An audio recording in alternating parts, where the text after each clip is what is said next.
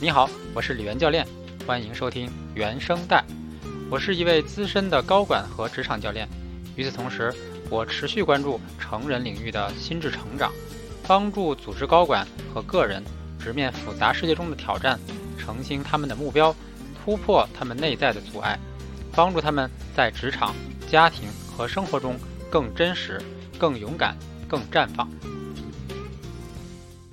在原声带中。你将会听到不同的成长和突破的故事。今天这集比较特别，因为这一集的采访对象是原声带中的第一位采访的男生，他叫强少。强少目前在上海、北京和杭州三地工作。他目前在一家艺术和文化机构负责财务，并参与招商和运营。而且他们工作的领域还涉及元宇宙和 NFT。我们访谈的话题也比较广泛，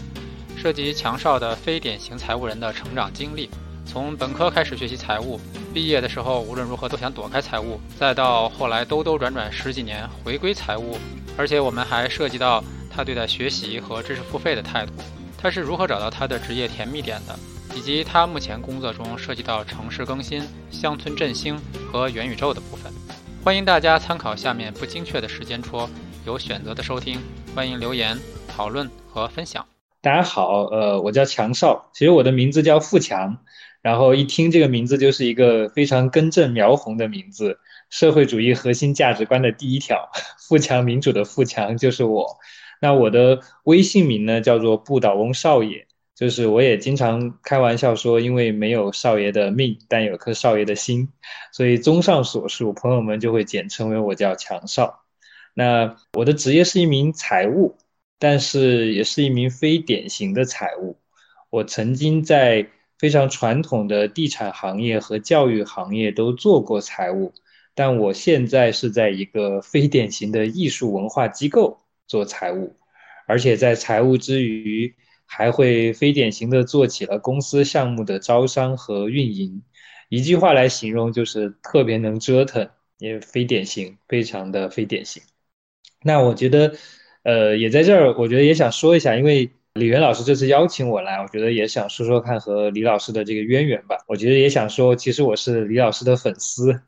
我手上还拿着老师的那本《自定义人生》，其实他也帮助了我很多，让我在很多时候去促成我去思考，也让我告诉自己要做一个非典型的自定义的人生。你你是一个非典型的财务人哈，所以我想那个我们先聊一下典型的哈。所以你可不可以给我们大概介绍一下，就是你在呃财务这个领域的专业学习的背景，以及如果你走一条典型的财务人的道路的话，你现在啊，甚至包括未来，大概可能会是在做什么？嗯，好的。说到典型，其实我是在一个很典型的财经类型学校就读了非常典型的财经类专业。那我是 毕业于上海财经大学，学的是注册会计专业，然后可以可以叫做根正苗红吧。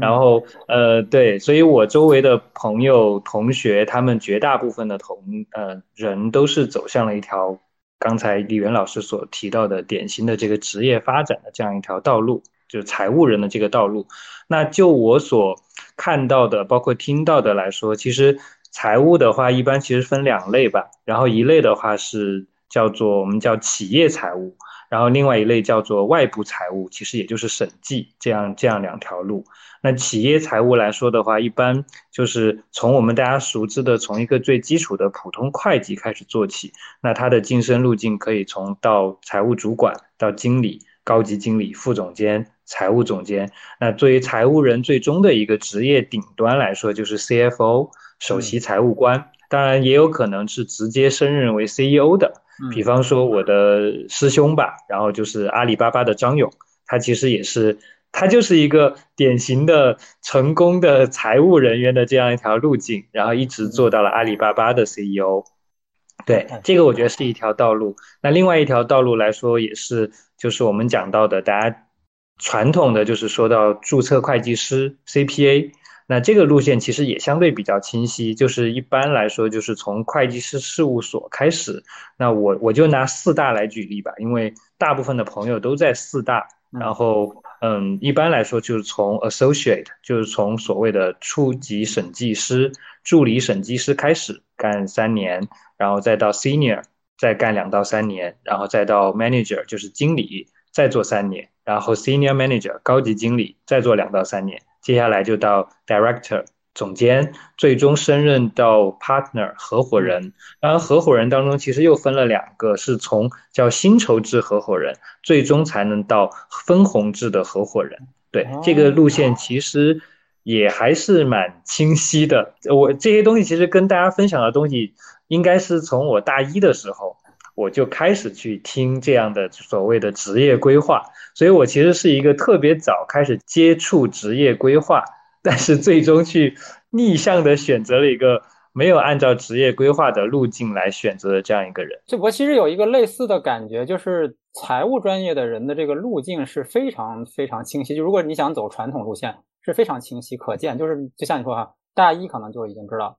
嗯，但因为我当年学的专业其实是这个自动控制，包括说像信息类，那对于我们而言。只能只能说有一个很粗的一个路线，但你要说像像你的说这么清楚，我觉得还还蛮难。当然，你从另一个角度来讲，就是我们学理工科的这个适应面会更广哈，你就说不清楚你为以后可能干什么。但凡是这个跟技术沾边的公司，可能都可以去试一试。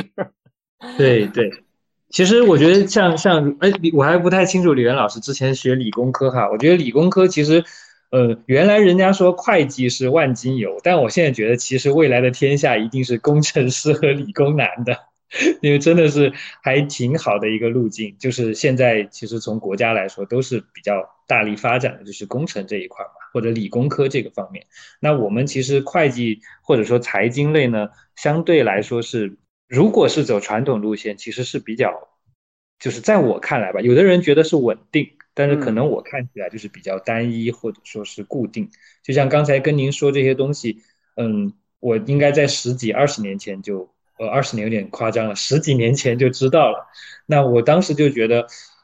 好像就是有一种，不知道您能不能也就一眼望到头的感觉。啊，通常当我们这个在处在逆境里的时候，我们都是看着别人的职业很羡慕。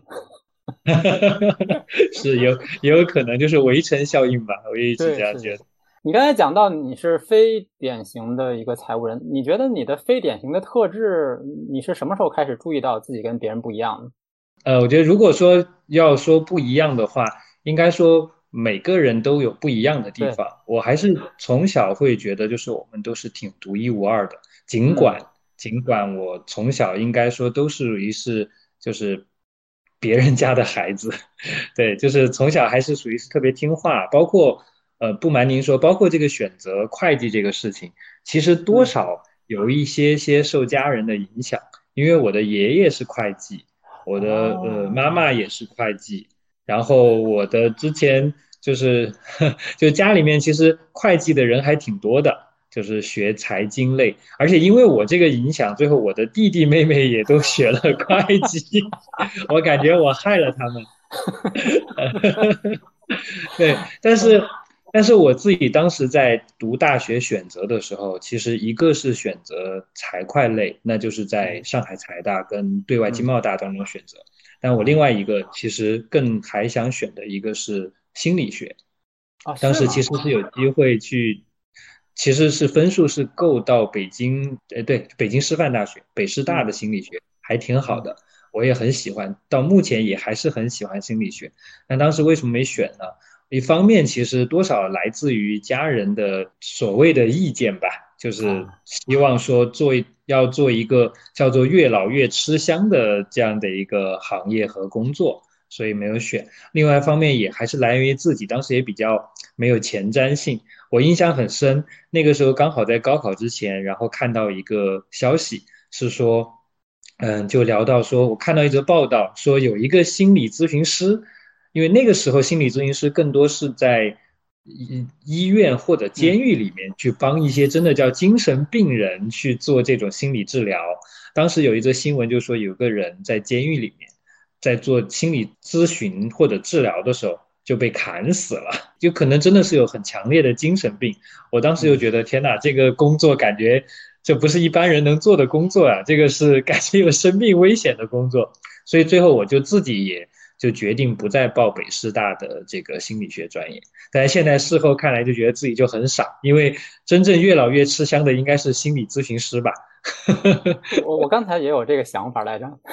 其实我自己比较，因为比较喜欢这一块儿，所以其实自己有一直关注到一些像国内比较知名的。无论是武志红老师、陈海贤老师，还有就是李宗伟老师，就这几个也都是得到的大神哈。因为我都去上他们的课，包括线下也见到他们，就会觉得说还是挺好的，就是这个行业。嗯，好，你刚才聊了上上那个大学之前哈，然后那你上大学之后你做了些什么非典型的事情呢？嗯，上大学之后的话，其实。从原本是比较中规中矩，然后希望去走一条比较正确的路，呃，所谓正确吧。然后我在大一其实就开始去参加各种大四毕业即将毕业的学生才去参加的那些叫做呃就校招，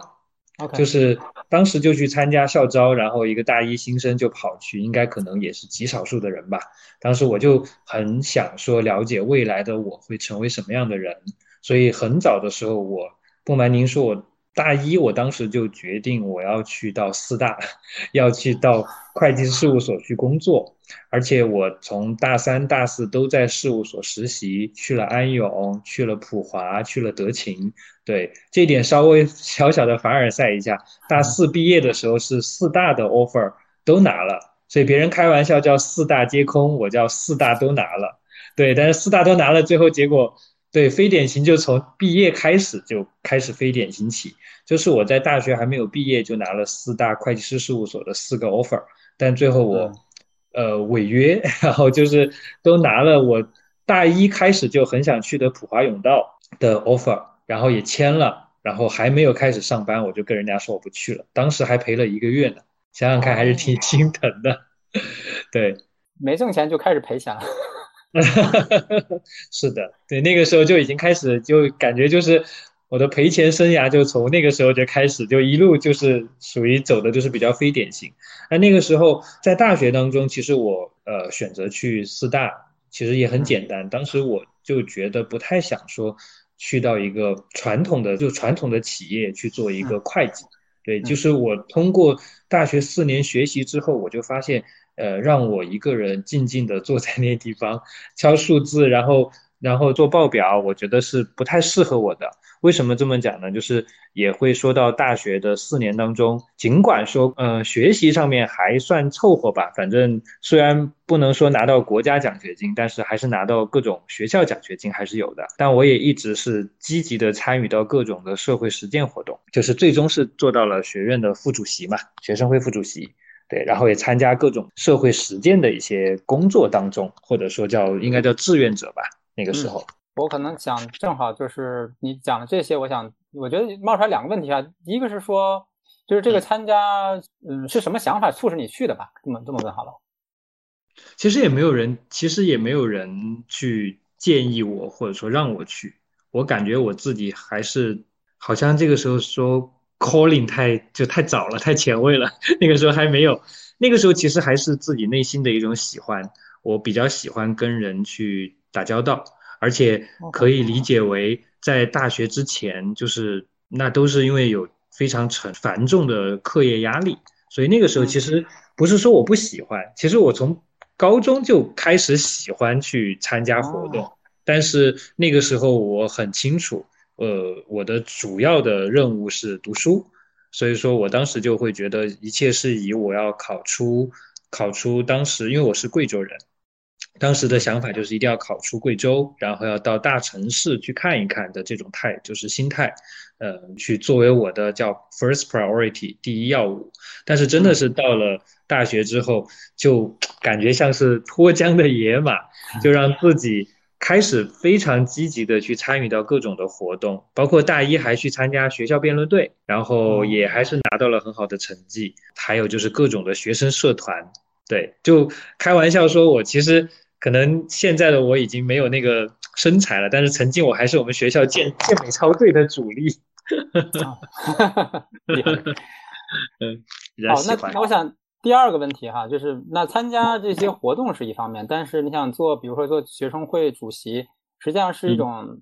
领导类的工作 啊。那你对于比如说领导他人这件事情，也是在你天生的这个个性里吗？领导他人这件事情其实不完全，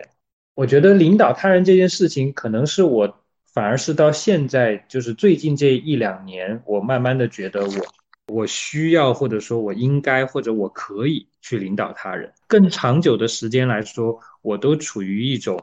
比较随性的一种心态。所以刚才其实您讲到学生会这个，我觉得其实对我来说也是一个回溯吧。就是那个时候我我是非常积极。是希望说想去多参与到当中，然后所以我在大二，其实如果说呃，我不知道李元老师你们那个时候哈，就是什么样去可以成为叫学生会主席？呃，我分享我们当时正常情况，大一先进去，大二的话是作为某个部的部长，到大三以后，然后你就竞选学生会主席跟副主席，大概是这样一个流程。那我那个时候就是直接又是破格，在大二的时候我就去。破格去申请那个大三的呃学生会的，就是学生团，然后那个时候，我觉得那个时候更多有一种叫做想满足自己的虚荣心，或者说是满足自己的希望，说跟别人不一样的这种心态吧，然后去的。但是我最后大三的时候我就退出了，嗯，就是回溯您刚才那个问题，我当时怎么想到去领导？其实我当时觉得我不太想去领导他们。我如果去做事情可以，然后我也想带着一帮人去做事情，但如果当我真的变成我觉得要去靠叫领导的时候，那个时候其实我就觉得我没有那么大兴趣，所以我最后就嗯退出了。OK，我那会儿的心态跟你完全不同，我那会儿心态就是嗯学习是是我唯一关心的事情，所以 我因为我当时英语学的特别好，所以他们那个学校的英语社团找我说能不能去嗯去参加一个角色。呃，就基本上被我拒绝了，因为你觉得影响学习了。对，对，所以我我那个时候是，我觉得相相比较而言，就是可能过于单纯了，就是除了学习什么都不想。没有，我们两个都是单纯的那一类。我其实我觉得我的那种是觉得就想要去，呃，其实那个时候就想表现自己吧，然后也是觉得会希望说让自己叫 multi task。就是我觉得，其实您看，我虽然参加这些东西，我我呢又是一个还是比较传统的一个学生，就我又觉得学习不能落下，所以我那个时候其实也是从我觉得从大学开始，我就自己意识到，我跟别人还有一个不太一样，就是我算是精力比较旺盛的一个人，就是我可以白天的时候，然后都在参加各种社团活动，然后去各种 social，然后到晚上就开始去就开始要去继续要去上课，呃，就要去学习。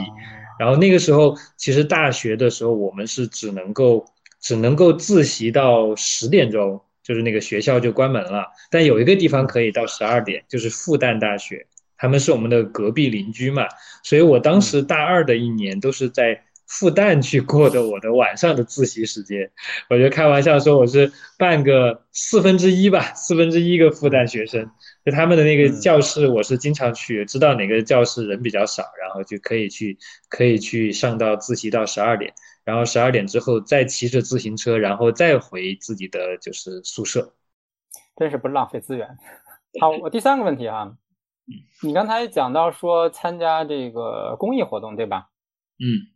所以你从大学的就开始参加公益活动，你觉得你对公益活动的那个那种热情和？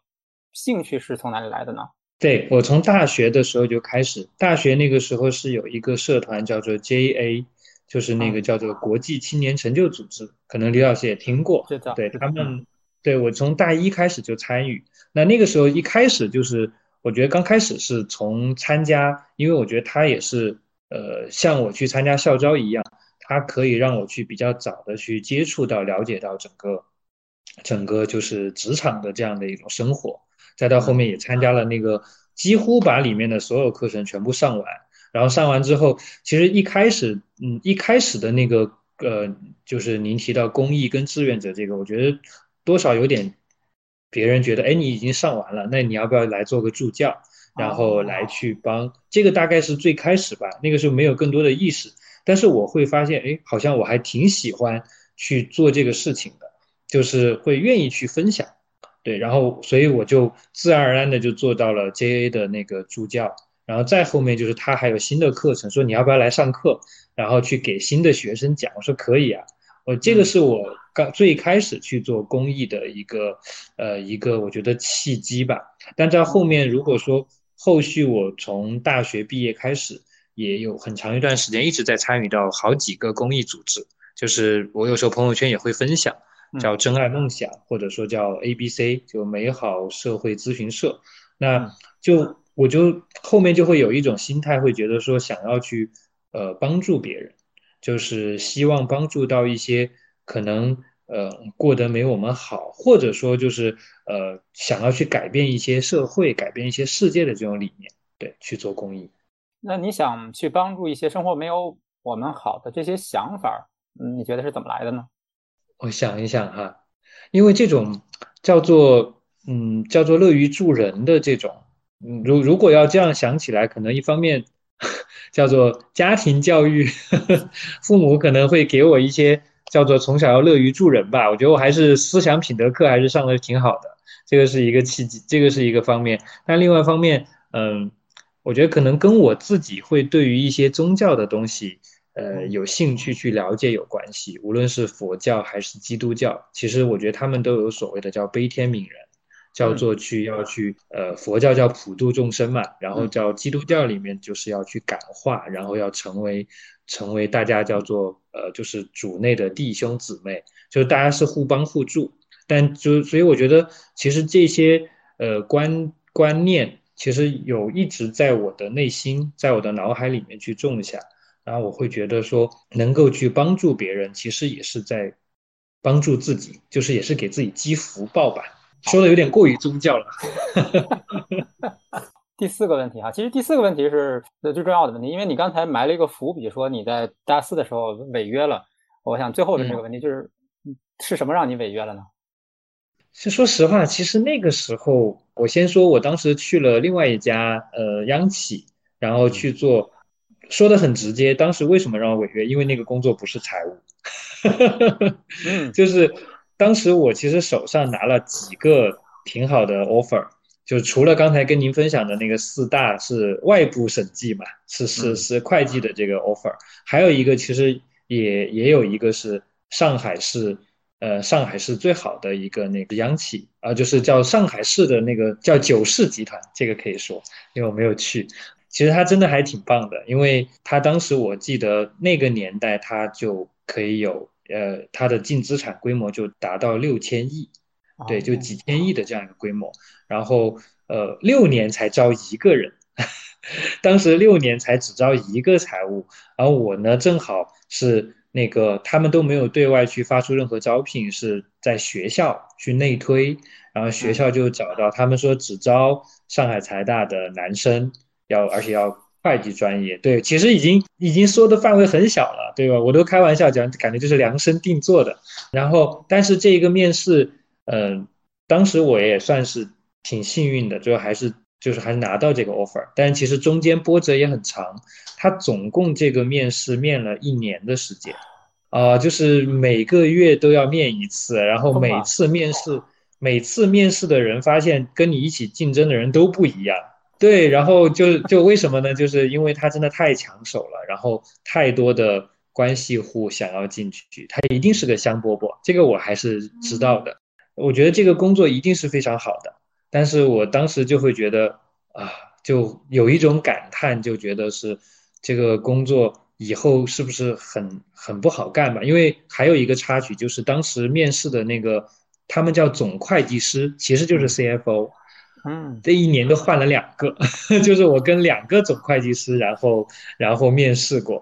我就觉得这个工作也太夸张了，这这到底啥啥工作，这么多人想抢，然后包括上面也在换，所以当时他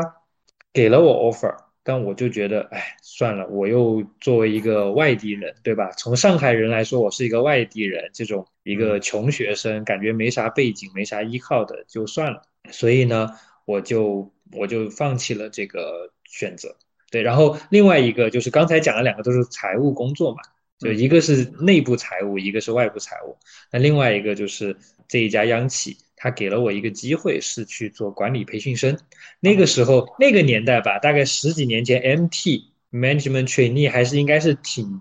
就那个年代还是挺热门的。就是如果觉得能够做一个管培生，会觉得未来有无限的可能性。所以说我最后最终就放弃了前面的两个呃两类工作，然后选择了这一家。其实这当中其实甚至还有插曲，当时还有一个欧莱雅。一个美妆品牌，对，然后也是做财务的管培生，因为他沾了财务两个字，我就没有再去考虑。现在想想看，挺傻的。哇，你对你对财务都已经在大四的时候都都已经排斥到那种程度了。对，就是我觉得人挺人其实挺有意思的。我我其实也是在在看自己的时候，就那个时候，我我真的是花了十几年才。到现在慢慢的喜欢上财务，对，真的，我觉得我曾经，尽管我那么的抵触财务，但是我前面也讲到，我是一个好学生，所以我觉得，呃，我尽管不喜欢，但是我应该要，应该要去做。比方说，考了很多的 财务的证书，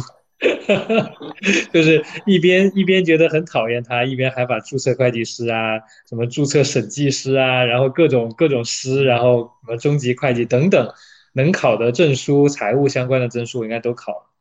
哎，那你当时既然没有选择做会计的职业，为什么还会有兴趣去考这些证书呢？首先，一方面我觉得是我的专业，我觉得我是学会计的，那我怎么去让别人证明自己学得好呢？那我总归要有一个证书来证明吧，对吧？嗯，就是那我就觉得我要考一个全中国号称最难考的资格考试，那就是注册会计师，对吧？就是就是什么就是。就是明知山有虎，偏向虎山行，一定要把这个去考了。这个我觉得是最开始的一个动力。再加上呢，其实本身呃也在工作当中，那个时候其实还是会接触到一些财务。就是我虽然是做管培生，也参与到各种从从各个岗位吧，其实开始去做，但是还是会最终落地到财务这个事情。所以我觉得也是有必要的。就是我会觉得有一个证书或者有。一类证书能够为我的职业晋升加码，所以那个时候我考试的原动力是为了升职加薪，也是挺挺挺幼稚的。那你你能说说后来是在什么样的这呃职业转变中回到财务这条线上来的吗？唉，这个突然叹了一个气，我因为。我到很后面的时候，然后就是也是我跟李源老师我们认识的一个契契机哈，就是那个有个高林老师，高林有一次教练，当时那个高林老师这边他其实是有做一个有一本书在大家在共读，那本书叫做《能力陷阱》，我当时就觉得呀，这个就特别符合我曾经的一路上的这样的一个职业，就是因为能力陷阱它表达的意思是，其实是你可能在某一方面很有能力。所以说，大家就会不断的觉得你就是适合这一块儿，或者你就擅长这一块儿，你就一直做这方面的事情。就我等于说，当时我就掉入了这个所谓的会计的这样一个能力陷阱当中。呃，最前面讲我是做管培生，那我其实是有机会去接触到各各个不同的部门，但最终把我放到了财务部，就觉得说你是学财务的呀，那你就你就去做财务吧。然后后面我有个工作当中是做投资。那本身我也是觉得，我想跳出这个行业当中，我要去做投资。好了，等我真的做投资之后，然后去要做投后管理，然后老板说：“哎，你原来是 CPA 注册会计师，那你去做那家公司的财务总监吧。”就是这么十几年来，其实就一直是跟那个财务 干上了。对，就是这样一个情况。而且当中其实还有一个小插曲，就是在那一家央企，当时我选择它的原因，主要是它是管培生。就是可以有各种各样的行业，但另外一方面，它其实曾经是就是上海市最高的，在陆家嘴也是当时乃至全国最高的一栋楼。我在那个里面上班，对我就是一个在工作上面是一个颜值控，我就觉得那个工作环境氛围特别好，然后我就去，然后进到里面，然后进了这个当中，他把我安排到财务部，其实努力想挣扎过一次。然后我就去争取到，说到这家公司里面的另外一个部门去做酒店管理，因为我们公司曾经是去运营很多全国很知名的五星级酒店，那我们是作为这个五星级酒店的业主方，就是资产拥有方，所以说我就想了各种办法。其实那个时候还跟我的前面的领导，然后发生了一些不愉快。他觉得我要培养你，结果你就不是很有良心，没有良心的，然后就往外面跑。对，当然我们现在是成为很好的朋友哈。但我当时就一门心思觉得我要离开财务，所以我就去了，毅然决然的跑去了这个酒店管理部门，去到了酒店管理公司，到里面去工作。当时我第一站是去三亚，嗯，每个人都觉得我去了那个地方，我可能就要离职了，就是觉得你想我原来一直在上海，然后也都属于是在最好的地方办公，现在把你我们叫做下放到海南岛，然后就觉得。呃，就觉得可能就是强少要走了，嗯，因为，因为，因为那个时候很多人觉得去海南岛，包括我，我想李渊老师可能您觉得去旅游其实挺好的，待个个把月挺舒服，但是你要想待个半年一年，就是没有什么好可玩的，也没有什么，就是很无聊生活。但是恰恰那个地方开拓了我的人生的，就人生的新篇章。我会觉得原来酒店管理这么有意思，所以我。呃，这个也是让我后面去读了一个研究生，去香港理工大学去学了酒店管理专业。对，它是属于亚洲第一、全球第二的这样一个排名的这个酒店管理学院。对我就是在那个地方去做这个工作，而且有非常有幸是作为酒店管理公司的管培生，去把酒店的各个部门从前台、餐饮，然后人力、销售，甚至工程部、保安部，我都去。转了一遍，去待了一年多，去做这个管理培训生的这样一个工作。应该说，我是曾经想过通过这个事情就转行做酒店管理这一块，但是就是很不幸的是能力陷阱，就是我去完这些地方，还是觉得你其实应该最适合的是财务，然后，所以我其实最后尽管我选择了酒店行业，所以我就变成了酒店行业的财务副总监、财务总监。对，就换了一个行业，但是还是做财务总监。你能不能可以简单的说一说，你你觉得做酒店管理那一段时间让你开阔视野，你觉得你最喜欢的是什么呢？我最喜欢的是，其实它有它有跟我曾经在读大学时候很相通的地方，就是它可以让我变得又很 social。就是因为我到做酒店的话，其实酒店是要跟人强烈打交道，就是要跟人强交道、强关系的这样一个东西。就是一个酒店做得好不好，不在于说它的一个资产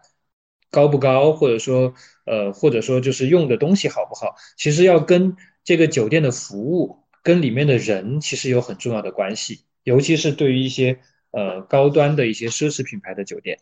嗯，是这样的一种考虑。那在这个过程当中，其实我也是，对，就是我就就我在这个里面来说，我觉得酒店让我重新找到了那种跟人去交流的这种乐趣。同时，也因为我是做管理培训生，然后我去做不同的部门，再到后面，尽管我是作为酒店的财务副总监，那。呃，酒店还有一个特色跟其他不太一样，酒店它属于是一个集团，但是你会被派到不同的酒店，所以可以到不同的城市。这也是我在那一份工作当中，我干了七年的时间，每年都可以到一个城市。所以我在三亚、在北京、在上海、在深圳、在丽江、在香港，然后都有工作和生活过，所以我还挺享受那种状态的。啊，原来是这样。好，那是不是我们可以聊到你现在的这个最新的这个工作？最新的工作其实又多了一个元素，是艺术元素，甚至还有这个元宇宙的元素。你可以稍微讲一讲 这个缘分是怎么产生的？呃，我觉得在讲这个的时候，也是刚才其实我我快速的去重塑一下，因为其实干了很多行业，就刚才跟你讲的是。呃，前面讲了在地产行业，然后做了酒店行业。那酒店行业做完之后呢，我又去做了投资行业，去做投资、金融投资。做完投资之后呢，我会觉得说，呃，投资当中因为涉及到我们投了一家教育公司，所以说我在教育行业也工作了两年。然后在这个过程当中，呃，也因为教育，再加上刚才您其实问到我的公益，其实我当中有短暂的一段时间也投身于了公益行业。当时是作为 part time 的形式到公益的一个组织当中，其实当时就是在犹豫说要不要直接做转型做全职的公益人。但最后这条路，最后还是我觉得是就是时机不对吧？不排除未来的我可能会还是想要在公益上面继续去帮助别人，所以我觉得这条路其实并没有断掉。那做了这些事情之后。为什么我最后去选择了一个叫做这个您刚才提到就是艺术文化的这样一个东西呢？其实这个就说到，我觉得也是之前就是刚才又聊到一个叫做有意思教练，就是有意思教练，我觉得其实对我的职业的一个呃最终的选择还是挺有帮助的，因为当时也是朋友推荐以后，然后让我去到高林老师的有意思教练学习了，他当中有一个职业定位训练营，嗯，然后。但是这个课程我觉得学了很多，我唯一记得最清楚的就是他说要找到一个人的职业甜蜜点。所谓的职业甜蜜点 （sweet point） 就是一个应该好像是在棒球吧，是在一种球类运动当中，嗯的一个名词。但是他想表达的意思就是说，其实你可能是有一个所谓的三角区，那个三角区是如果你能够把所有你的呃跟职业相关的关键内容都放在这个三角区里面，那你的这个职业一定是甜蜜的。这三个角分别是你的擅长，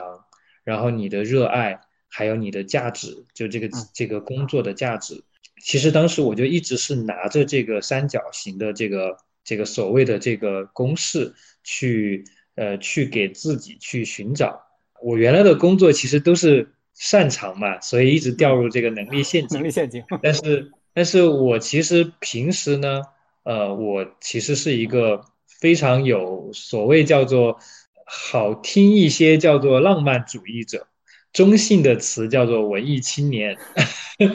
贬义的词就是不着调，就是一个瞎折腾的人。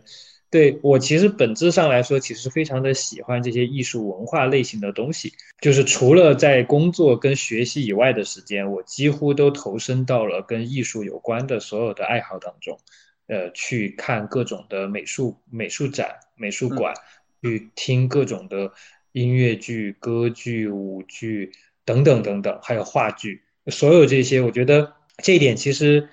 嗯，有的人都开玩笑，觉得你喜欢这东西，就觉得就是怎么这么奇怪哈，就是就是就净喜欢这些虚头巴脑的事情。但是这个确实就是我自己，而且我其实，在很多年前，其实都就提到过，觉得哎，要是如果呃能够去做一份工作跟艺术文化有关系的，那该有多好呀？对，这个是曾经发的一个愿望，但这个愿望其实。非常的幸运吧，就是呃，竟然真的是让我就是碰上了这样的一个就是工作，就是刚才李元老师所提到的这样一个艺术文化有关系，然后甚至还会沾边高科技、沾边元宇宙、沾边 NFT 等等的这样的一个工作。嗯，你可以简单介绍一下这个工作的主要内容吗？我现在的工作其实。其实我这个工作进来的时候，呃，公司所给我定义的依然是财务负责人。对，就是，但是我觉得是这样子，我现在已经接受了这个，已经接受了这样的一个事实，接受现实。对，我觉得，因为而且我会觉得，其实。回过头来看，为什么我觉得现在我开始慢慢的喜欢上了财务这个事情，其实是是两个原因。我觉得这个是一个原因，是我会发现，当我真的在去求职的时候，呃，作为一个现在呃三十三十多加的这样一个人，对吧？暴露年龄，就是作为这样的一个呃所谓的在很多的职场当中，觉得其实已经到了所谓的那个中年危机的边缘。对，因为很多人都觉得过了三十五岁，可能你再去找工作就非常困难，然后你就应该去做自己的强项的那个事情，对吧？别人也不可能再给一个三十多岁的人让你去做二十岁左右的事情，尽管他想给你做，但是你可能自己的薪资你也没法去接受，就是那种跟刚毕业的大学生去 PK，对吧？无论是经历也好，还是说是经历也好，两个经历你可能都没法去 PK。那这个过程当中，我会发现，也只有做财务这个工作是我特别或者比较能够去做的。在这个过程当中，我也意识到，其实财务其实它本身来说，并不是我应该去排斥的东西，它其实是我的一个技能，然后它也是我擅长的东西。而且这个擅长，我可能原来过于的妖魔化财务了，就是把财务觉得其实它就是一个。就是死气横秋，就是这种感觉没有什么生机、没有什么生命力的 这样一个职业。就是我完全是比较把财务妖魔化了，这个是我自己意识到我曾经那么多年来其实一直陷入的一个误区。其实财务也可以变得很有趣。就是我的前一份工作当中，就是在进到这家艺术文化机构之前的一家公司，其实那个时候我。的工作依然是财务，但是我当时是财务及投资总监，那我也是要负责公司的财务，又要负责公司的投资。但实际上，我当时在当中做的更多的是管理，以及去就是做管理，以及去帮助下面的人，就帮整个这个组织去管理财务。所以我就会意识到，所谓的财务的它的那种 boring，它的那种繁杂是。针对比较初级跟基础的财务，其实真正你做到很上面的财务，它依然是要去对经营做决策的。我们我们知道，就是财务当中有一类叫做 BP，叫 Business Partner，就是业务伙伴。也就是说，其实如果要做一个好的财务，你不是仅仅知道财务的这点基础知识就可以了，你其实是要更了解业务的。而那个时候我在的那一家单位，他就给我很大的一个空间，让我去。参与到业务当中，我就会发现，其实我可以通过我的专业力量去引导这个公司去做一些变革。我觉得这一点特别好。同时，因为前面你也问到我是不是做管理，原来的我是不太喜欢做管理的。但是我在那一家单位，我其实自己要管小二十个人的团队，然后在管理他们的过程当中，哎，我也找到了管理的快乐。就一方面，就快乐不仅仅叫做，就是可以叫做，就是使唤别人啊，就是那个双引号的使唤，其实还在于，其实你可以去帮助到这些普通员工成长。其实当中里面有几个员工是在我的招聘之下进来，他们可能基础相对也不是特别好，但是在跟着我工作的时间之后，他们开始去主动去学习。然后我记得我离职的时候，然后其中有一个同事还给我发了特别感动的一段话。他说：“那个呃，强少总，他说，他说，他说，我觉得特别感谢你，因为原来我都觉得，呃，我的人生就这样了，然后我也没有对我自己的人生有更多的期望，因为我的学历也不好，然后我的背景也不好。但是我跟着您一起工作之后，我觉得我还年轻。”我还不能够把自己就定型，所以说他开始跟着去考证，他开始跟着去学习，他开始跟着觉得我不是只做一个会计就行，我的目标也是要做到财务经理，甚至做到最后想要往财务总监这条路去走。我就发现，其实如果做一个好的财务领导人，一方面你其实是可以去推动公司的一些变化，同时你还可以去影响一帮人，去让他们去。留下你的一些印记，或者说是让他们也变得更加的不断的成长，所以这个是让我在那一份工作当中得到很大的帮助跟跟慰藉吧。我觉得原来财务不是枯燥的，财务也是要跟人打交道的。你你其实也是要对，就财务并不是像我陈斌一直讲的，好像就觉得好像没有没有办法跟人交流，但实际上你要去管理。然后你要去影响公司的其他部门，同样要讲究方式方法。呃，甚至说的更更那个一点，我觉得其实任何行业吧，其实任何的工种，你想往上做，其实沟通都非常重要。对，财务其实就是你既要懂得财务的专业，也要懂得沟通。对，我觉得这个是非常的关键的一点。那在上一份工作当中，也是让我找到了这些。那再回到现在的这一份工作，就是我既能够做财务。同时，也是做我特别喜欢的艺术文化领域，对，再加上它，嗯，确实价值感非常的大，因为我们所做的事情是，呃，艺术文化注入到整个城市更新，现在也是在全国应该说都非常火的这个，包括元宇宙、城市更新，都是属于非常火的这样的一个行业跟这个热门的这个方向。那正好，我觉得我所做的。就是我的，我能够为这家企业带来的，正是非常有价值的东西。那你刚才分享的这段里，揭示了至少两件很重要的事情哈。一个是说，作为管理者，你的两个身份啊，一个其实你体现了有点像这个 CFO 的，已经是 CFO 的这种素质，就是要去影响经营策略哈。所以你要对要对这个整个公司的商业模式，包括经营发展的这个战略都要非常的了解，甚至要去影响它。那另外一个角管理的角色，实际上就是你说的这个人才培养，或者说人才梯队哈，就是在你的领域里的人才梯队。嗯，所以你刚才说啊，你留下你的印记哈，我就想到一个英文词儿，我们叫 legacy 啊，就是实际上就是。特别有有所建树的领导才会在他走了之后还能留下 legacy 啊！哎，谢谢您这个啊，这个词好好，我那我学到了。其实这个 legacy，呃，我觉得这个印记，在我过往的工作当中，其实有好几段都有这种所谓的 legacy。那像刚才给您分享的是我的呃员工、我的同事，他们可能因为我的这种所谓 legacy，然后他们开始再去成长，然后我我当时还。组织他们去每个星期要去学，要去听课，要把我那个 就是在得到里面去上的什么沟通训练营啊，因为财务很多人其实沟通不太好，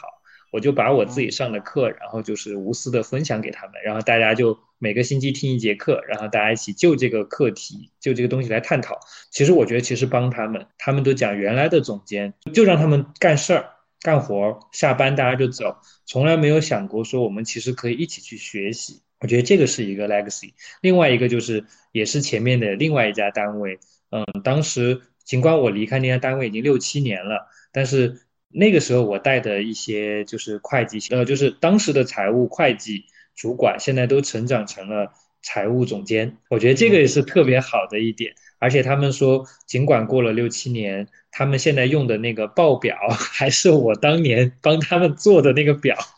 那个表哥的东西还在。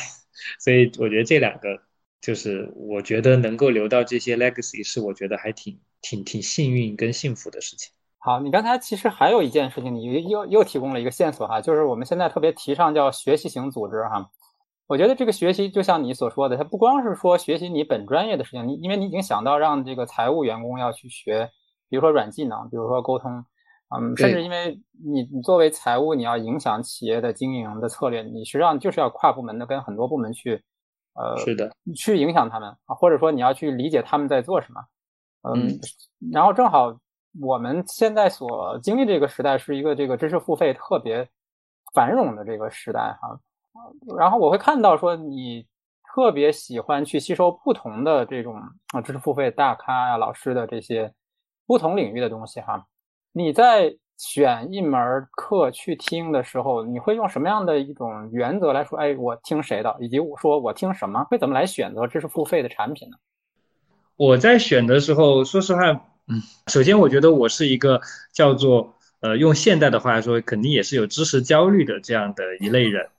对，我觉得是这样，所以说我其实是我我其实有其实上很多的，或者说报了很多的那个课程，就是包括我就是大家能够耳熟能详的那些知识付费的平台，什么得到啊、混沌啊、樊登读书啊、喜马拉雅、蜻蜓、三联读书、武志红、一心理、简单心理，包括 Keep 对吧？就是知乎。等等等等，反正我觉得只要有会员的，我大概都会去充一个会员，然后都去都会去学一学。但确实就是怎么讲呢？我觉得在这件事情上，我自己也意识到，其实太多的东西其实也是没有办法全部听完的。这个也是实话实说，其实没有办法全部听完。但是我忘记是在哪里听到一个说法，就是可能就像一本书。呃，如果这一本书它能够给你留下可能几句话或者一个就一个片段，其实你就赚了。那对于我在选择这些的东西的时候，我也不会是以说，嗯，他们我一定要把所有东西从头到尾学完。我可能觉得有某一个片段、某一个内容，它正好在那个时候帮到我，我觉得其实它就是 OK 的。这个是我可能从大面上，其实我没有特别说去，嗯。去怎么选择，这个是一方面，但实际上呢，呃，真正我们在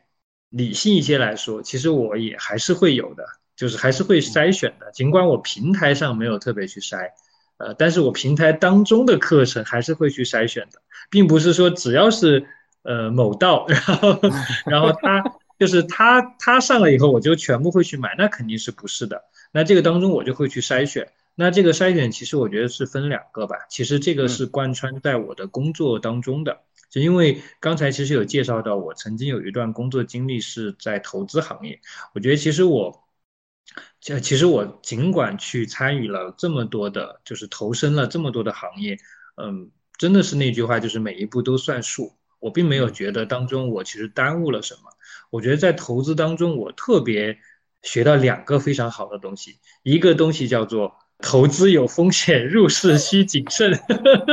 这个是自己作为这个所谓的这个行业内部人士，真心的劝诫大家一下，千万不要觉得听到别人赚钱就觉得赚钱，哪怕是再专业的投资机构也会有亏的那个时候。对，就是这个具体内容就不说，但这个是我自己的一个心得。那另外一点就是，投资是投什么，包括你选东西选什么，投的其实就是人，就是看这个人。我觉得这一点是让我在投资当中是特别重要，就是我，就他让我习惯于，无论是在看一个企业，看一个大到看一个企业，嗯，小到选一门课程，我会第一个就先看这个课程的老师，他原来做过什么，然后他的背景怎么样，我会通过先初换他的背景，他是纯学术还是纯商业，还是说兼而有之。然后再去听一两节，我一般都会先听一到两节的试听，然后听一下它的这个东西是那种有干货的呢，还是说是夸夸其谈呢？对吧？我会通过这种方式，然后去筛选、去鉴别吧，然后鉴别完去做。当然，另外一类就是我特别需要这个知识，比方说元宇宙，那可能这门课程它有。那我但凡是元宇宙的，无论是书籍也好，还是说呃知识付费也好，我都会去听，对，尽可能的去通过知识付费的方式，然后，呃，去去去去吸收。因为我觉得这边也是提到，我觉得我对知识付费的理解，我觉得知识付费它更像是我们就是现代版的翰林院，就原来可能是原来可能翰林院是只有皇帝才能拥有，请到最好的老师去给你讲。那现在我觉得知识付费就是你只要筛选得当，你确实就可以以非常非常小的成本去找到就是全中国乃至全世界最好的那帮老师，他给你讲一些内容。那我觉得这个东西其实是非常的呃非常好的，可以让我最短的时间能够去吸收到一些东西。呃，那你在选择听这个课的这个，因为因为我觉得就是跟你做投资的这个背景是不是有关系？因为你投资本身需要了解的行业或者领域就比较宽、比较广，所以可能它会让你需要在短时间里面对很多行业有所有一个至少有个基础认知，所以你会听很多不同的东西，是这样吗？对，我觉得一半一半吧。我觉得有一半是来源于您刚才提到的，就是工作上面的一些需要。就是说，我觉得这个是一半。其实另外一半，我觉得还是源于自身的那种原动力，就是一种好奇心。因为这个，对我我自己本人是还是有点迷信的哈，就我是双子座，然后所以说其实是一个开玩笑叫做好奇宝宝的星座。所以我其实确实对于这个生活当中说的世界上的绝大多数的事情，我都还是抱有兴趣。就如果我没有做过这个事情，我就很想去体验一下。啊，这样好，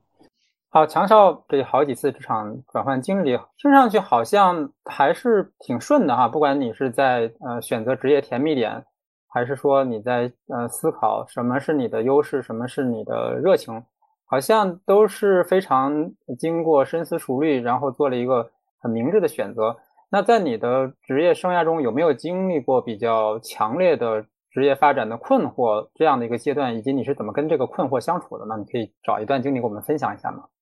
嗯，其实刚才李老师在说到，感觉我经过深思熟虑的时候，我就在想，这两这个这四个字好像离我还是有一定的距离。我刚才也介绍过，我自己其实有蛮多的这种不同的选择，然后也有不同的跨行业的这种经历。实话实说吧，其实，在那个过程当中，其实有时候有选择。也有思考，但是并不是说每一次思考都是深思熟虑，或者说没有说把各个方面全部考虑到。呃，也曾经会经历过很多困惑的时候，其实那个时候的我还是挺难的，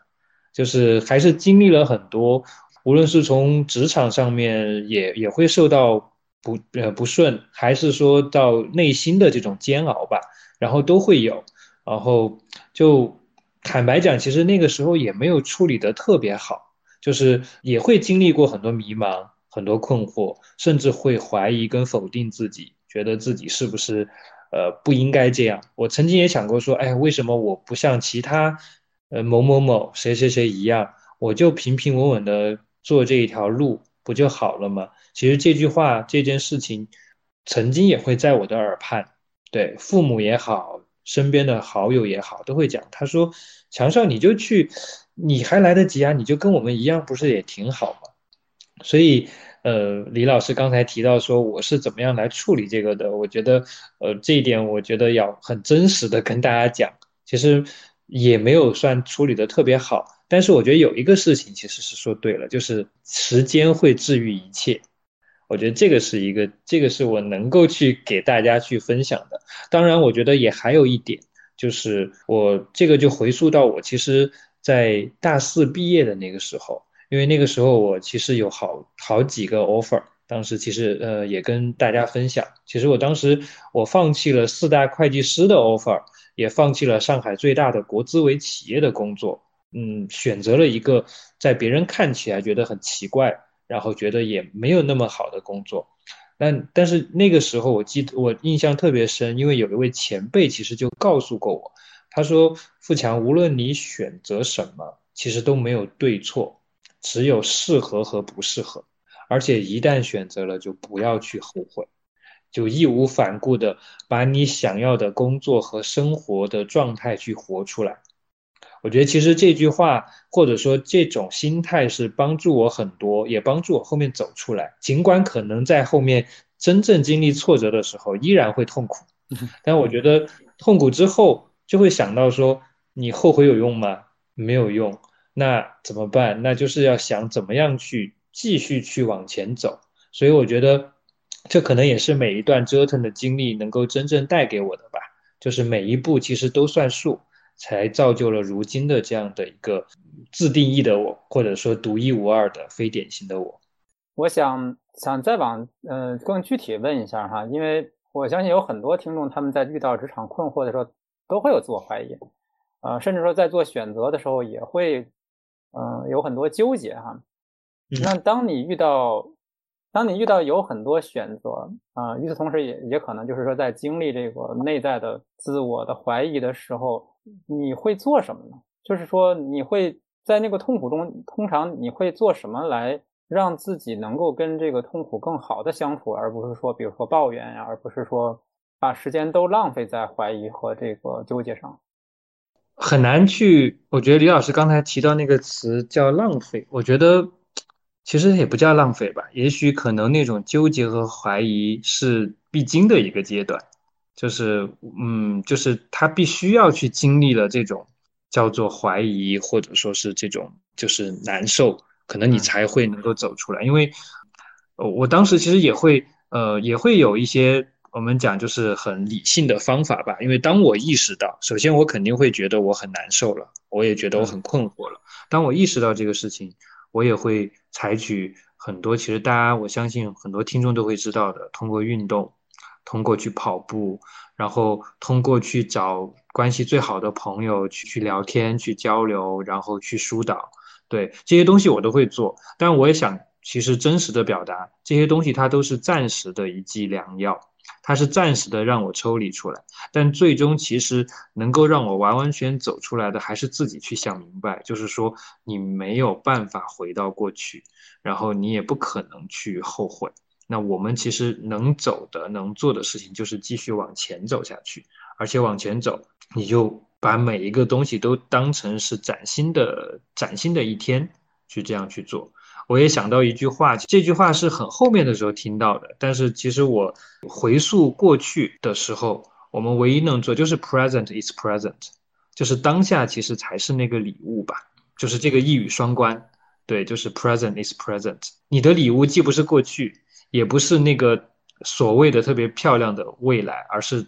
当时的那个自己。所以把那个当下去走出来，然后去做好，其实是让我自己真正的找到了这个礼物，也也就算是从这个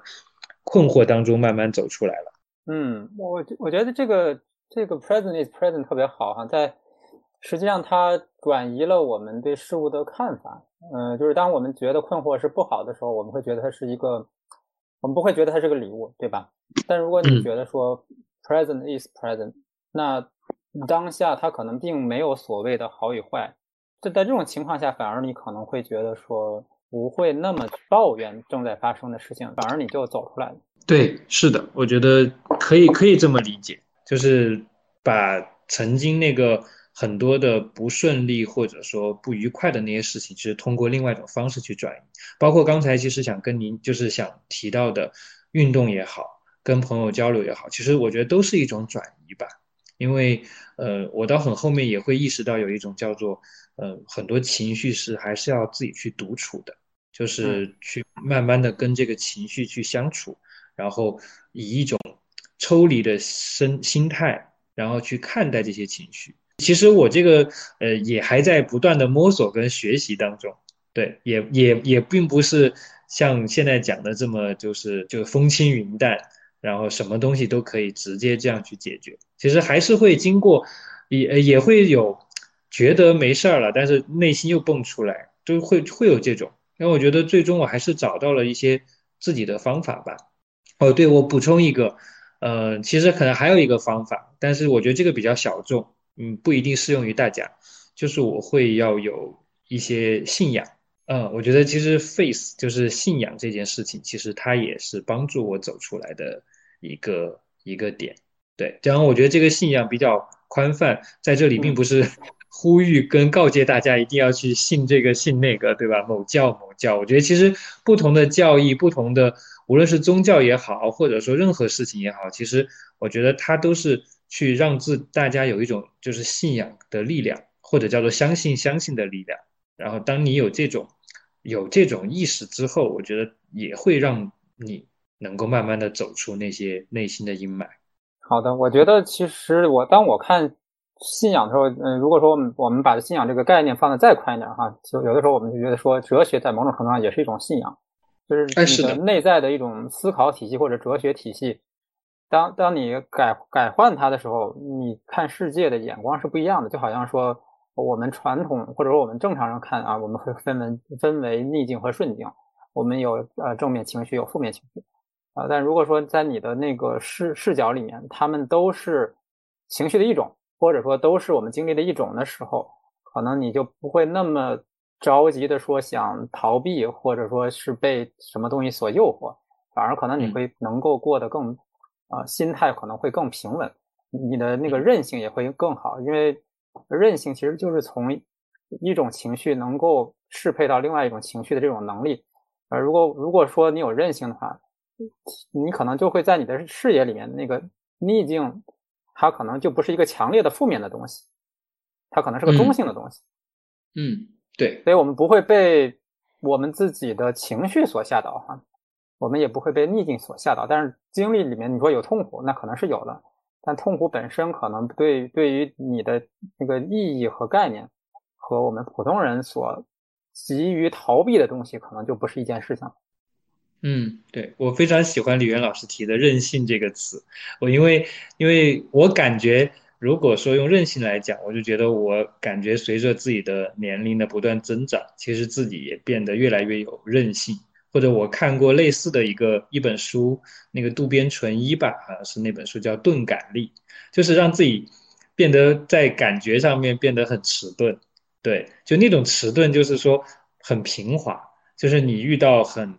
很很欣喜的东西，你也不会叫欣喜若狂，就是像疯狂一样。然后你遇到那种挫折，就是其实肯定是开心，也肯定会难受，但是它不会让你开心跟难受到就 crazy 的那个状态，就是一种您说的韧性。我觉得确实是这样子。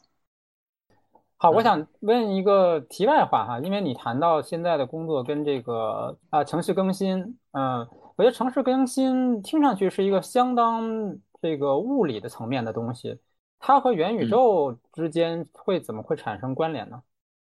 嗯，其实呃，您可以这样理解。首先，我们来理解城市更新，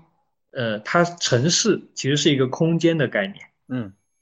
对吧？是我们现实的空间。那元宇宙呢？元宇宙它是一种虚拟的空间。对，所以说其实城市更新和元宇宙，它想表达就是现实空间和虚拟的空间怎么样去做融合的这样一个过程。我相信可能不知道李源老师或者其他的听众有没有就是有看过一个，其实最近出了两部电影了，一部电影叫做《头号玩家》，嗯，对，还有一个也是叫《玩家》，对，就是他们其实不约而同，其实都是一个元宇宙的概念。就是说，其实元宇宙其实来源于哪里？来源于就是游戏。元宇宙最开始是从游戏出来的这样一个概念。就是说，很多人在现实当中，其实你没有得到满足的，你可能在现实当中，你其实就是一个 nobody，是一个 loser。但是你到游戏当中，到元宇宙当中，你就可以成为一个 hero，可以成为一个大英雄。对，那元宇宙其实就是给大家创造了一个虚拟空间，让你去实现或者说去做到一些不一样的东西。这个是元宇宙的概念，那那城市更新它其实是现实当中的一个就是现实空间这个概念。那为什么说它能够整合在一起呢？因为我们讲到城市更新，其实这件事情是在去年包括今年的整个国家的一个政府报告当中是把它纳入了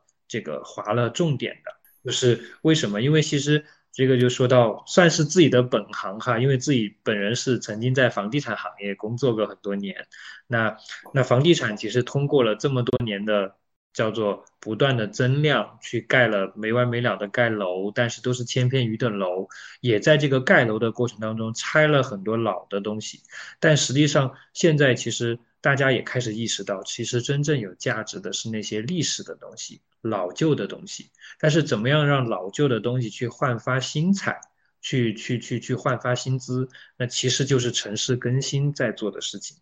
那像像李源老师，因为您在北京，像北京我们知道的，包括前门前门的改造，然后前门二十三号院儿，还有就是北京坊，然后等等这些，其实它就是一种城市更新的概念。对，这边也很自豪的说，刚才跟您提的这几个都是我们公司做的。对，北北京坊是非常漂亮。那个虽然说离我们家比较远，但是去去了的感觉还是特别好。因为虽然说楼都是新盖，但是里面有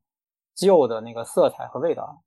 是的，是的，就是所以其实城市更新它的一个核心就是希望说让人的人居生活过得更好。那元宇宙其实也是一个概念，元宇宙是让大家在虚拟的空间当中也能够过得更好。它其实本质上来说都是去帮，嗯。帮所谓的我们就是人吧，人居生活能够越过越好。那我们现在所做这个事情，就是现实当中我们要打造一个非常好的城市空间，然后去做城市更新。那在元宇宙的世界，我们一样是希望把这些好的艺术的人文的东西，把它带到元宇宙这个理念，带到元宇宙这个世界上去。而元宇宙现在本身是非常非常新且非常热的这样一个领域。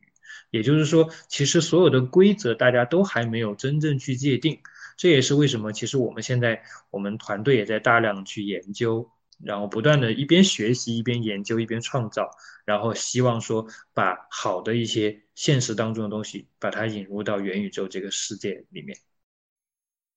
我可能还想再就你的专业再想问一个问题啊，那你们做城市更新也会做乡村的这个更新吗？嗯，有，我们其实就就有在做。此时此刻，我们其实就有在做一个乡村的一个叫做我们叫做乡村振兴吧，就这一块。其实城市更新它是一个大大大概念的城市，它不是我们真正讲的就是叫做就是农村和城市的这种区别。它的城市就是只要是有人所居住的地方，一个 town。一个小镇，它也是一个城市，包含了刚才李老师您提的乡村。那我们其实现在就有一个，因为现在正在做，但这个地方其实如果做出来，我相信它一定会，我们的希望是能够轰动世界吧。因为其实提到这里，也再多分享一点点我们自己的一些看法，就是因为其实乡村振兴、乡村的这个改造，它不光光是中国的问题，其实是全世界的问题。就是我们可能很多人原来在疫情之前，大家会到会到欧洲，会到会到美国，大家其实会去就觉得啊，那些乡村好美呀，就是都会觉得很向往。但其实每个国家的乡村都面临同样的问题，就是越来越多的年轻人不愿意回到乡村，都会到城市里面去。为什么？因为乡村的经济发展受限，乡村的活力值不够。那怎么样去解决这种问题？其实就是要做我们讲的，就乡村的振兴需要去做的。那我们现在正在所做的这样一个概念跟规划来说，其实就是想要把整个这一块儿，然后去去打造起来。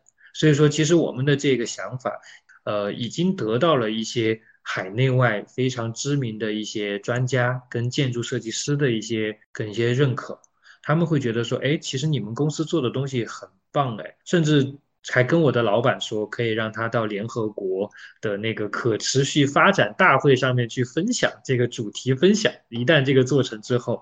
我们也会觉得，其实有这些东西也给我们很大的动力，去说我们如果这个事情真的把它做成了，就不光光只是为了我们公司，为了我们个人着想，其实它是造福于全世界，造福于全社会的。谈到这个乡村振兴，其实因为现在这个数字游民的概念是也是在全球比较流行哈。其实就是人口问题在乡村是一个大问题，因为年轻人口都离开乡村。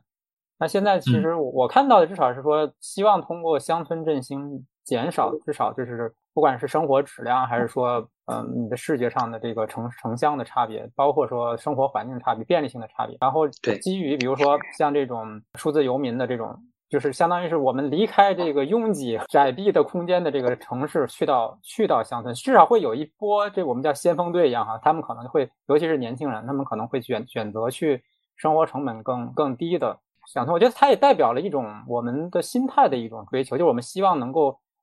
离开这个内卷的这种压力和焦虑的环境，去到去到，所以它在某种上是是我们内心的一个乌托邦哈，我觉得是好像是有这种感觉。我觉得是，其实您说的这一点。怎么讲还挺有感触的，而且其实还不完全哈。其实我觉得还不完全是李源老师说的年轻的这一代，当然年轻的这一代他们更有所谓的就是时间跟那个去去去选择的成本，因为现在的无论是九零后还是甚至是尤尤其是零零后，他们其实更加的追寻自我嘛会有。但因为我刚才其实有前面跟您提到，我曾经是在。呃，丽江工作过一年的时间，那我在丽江的时候也会去到云南的很多的城镇，包括丽江，包括大理，包括香格里拉，其实就会发现，就有一些他们是来自于北上广深的这样的一些，其实是还算从世俗的眼光当中是蛮成功的这样的一些，我把他们叫哥哥姐姐吧，那个时候就是他们还是会大一些，然后中年人，他们就在那儿。没有，我也是中年人了。现在，就曾经我二十多岁的时候，看到他们三十多岁甚至四十多岁的他们，去选择了这样在这样的一些就是所谓，其实我们叫大的乡村概念吧。他们在那边生活，就是追寻那种所谓更纯粹的自我。而且我包括现在在公司当中，其实我们同事当中，大家都会聊到说，哎呀，以后退休了或者以后去哪儿啊，那就想着去乡村。对，就是我会觉得乡村其实变成了您刚才提到那个词，就是一种，呃，精神层面上的乌托邦，就会觉得那个地方更纯粹，那个地方其实人与人的关系更简单，更更自然。嗯，所以如果说至少看，我觉得看看公众号，我还是有会有种感觉，就是有很多人在追寻这样的生活，更更自由，也更。不被说某一个地域或者某一个房产所束缚的这样的一种生活，我觉得这是一种追求。当然，我们也有另外另外的追求哈。另外的那个另外一集就是啊，考编考公。嗯，对，就是我觉得两极 是世界的两极。对，就是所以说现在大家开玩笑，就是人其实活得挺那个扭曲的。就是一方面可能是很希望躺平，对吧？一方面是有很多人也在躺平，但一方面也有很多人其实就是在朝就是内卷、内卷致死。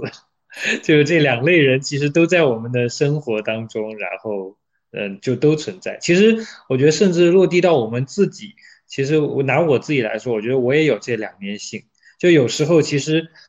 就是恨不得一天二十。四十八个小时，我其实是还是挺工作狂的，尤其是我到了，无论是我到现在这儿，还是包括前面的公司，我都会其实挺挺挺习惯于加班。然后我觉得也不是，我也不是为了说要怎么地，就是就是希望说能把事情做好。但是但是呢，有时候也会就会觉得，哎呀，这么累干嘛？然后还不如躺平，觉得自己也差不多了，差不多得了，两类都会有。对。我我想这里可以正好给观众也也介介绍一下背景，为什么今天会有机会跟这个强少有一个对话，就是因为疫情的原因，强少被困在酒店里，所以他就有时间了，不需要那到处乱跑，是这样吗？是的，是的，就是我觉得这个这个确实跟李源老师这个就是就是约这个约了很久，我都觉得很不好意思。本来是很早就约了这个访谈，但是确实因为。刚到新的工作地点，然后也非常非常的忙碌，然后所以一直没有这个机会。直到这一周，就是疫情在全国都在叫做叫做肆虐，然后就是整个，我觉得其实很多人的生活都还是多多少少受了一些影响，然后我们也不例外，就所有的出差其实现在都暂停了，然后我也不得不 隔离在这个地方，然后可以跟李源老师这样去比较轻松的这样去交流。好，我觉得今天我们聊的也很开心，然后也聊了非常非常多的内容。我基本上一开始我准备的问题，我觉得基本上，呃，都都从强少这得到答案。所以到现在为止，我觉得我完全可以理解为什么强少说自己是一个非典型的财务人哈。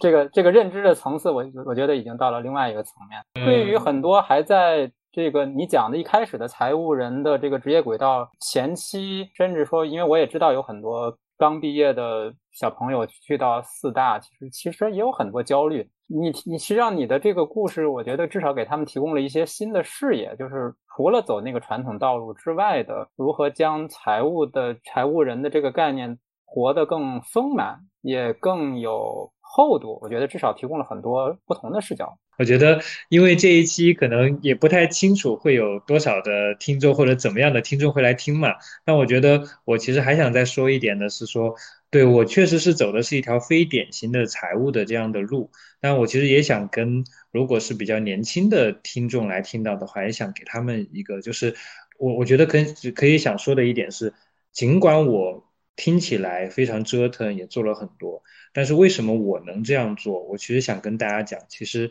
嗯，我因为我也有这个底气，为什么这么说呢？是因为其实刚才其实有讲到了，我其实，在工作也好，读书也好，其实我依然还是很努力、很认真的那一那一波人，所以我其实，嗯，我比别人。我去折腾，是因为我有底气，知道我如果这个事情我失败了，其实我还是有的选。对，那这种有的选，我觉得并不是说，呃，也不是想跟大家讲说，哎，你你就是你看，你就你你就是你就你有的选，所以你就可以随意。我其实也没有随意，就是为所欲为吧。其实我一直，我觉得我这么十几年的这样一个职业道路当中，也是一直去寻找自己的这个最终的那个人，因为我觉得。我曾经也听过一就一个说法，就是其实不是每个人一都要去追寻人生的意义的。这个其实这类人其实也挺也挺辛苦，也挺痛苦的，因为他随时在想我我活着是为了什么，我的人生意义是什么。我觉得也想跟大家讲，这一条路不是适合每一个人，因为呃我的朋友当中其实有现在同龄的人，别人已经做到四大的合伙人，做得非常好。然后也有是跟我同一级其他学校我们共同认识的，现在是一家香港上市公司的 CEO，他的路很传统，他本科毕业去了普华永道，在普华永道做审计，然后做审计认识了这家公司，这家公司正准备做上市，他就被挖过来说从做财务经理到财务到财务总监到 CEO。对，然后一路上过来，其实他的路就是，我觉得刚才我分享这两个都是我身边活生生的例子，且我们是非常好的朋友，我们大学就是很很要好的朋友，就是我觉得我从他们的身上其实也看到了，也学到了很多，就是坚持的力量。那这件事情对我来说呢，对我来说呢，我也在坚持，我跟自己讲，我在坚持追寻自己的理想。那我至少目前来说，我觉得我算是找到了一个平衡点。尽管就是弯弯绕绕、曲曲折折过了十几年，我觉得现在我做的事情，确实是我自己所享受的。就是我现在的同事也会问我说：“富强，不要太辛苦了，然后晚上还是就是早点休息。”但我会讲，我说还好，我觉得我其实是在在享受我的工作。弗洛伊德嘛，就是要说到心理学，弗洛伊德有一句话，就是人生当中。有两件事情是不可辜负的，一个是爱，一个就是工作。所以我觉得我在我的那个现在的这个工作当中是找到了那种爱的感觉，就热爱，找到了爱的感觉。同时，我觉得我也在这个呃工作上面也也找到了自己。我觉得就是这一点特别的好。所以我觉得也还是鼓励大家，无论在什么时候都还是要 积极的去去学习，去去去。你不一定叫探索，但是你一定要去给自己。至少让你有机会去选择，就更多一层选择。弗洛伊德这句话我还真是没听过，我只听说过不要辜负美食和音乐。我我确定弗洛伊德是有这一句话，我确认一下，原话是人生最重要的是工作和爱，然后精神健康的人总是努力的工作及爱人。只要能做到这两件事，其他的事就没什么困难。好的，我们我们结尾竟然还有一句金句啊，太厉害了！最后吧，我觉得就不叫金句了。最后一句就是也是送给大家。其实这一句话是我在大学毕业的时候，我写给自己的职业规划。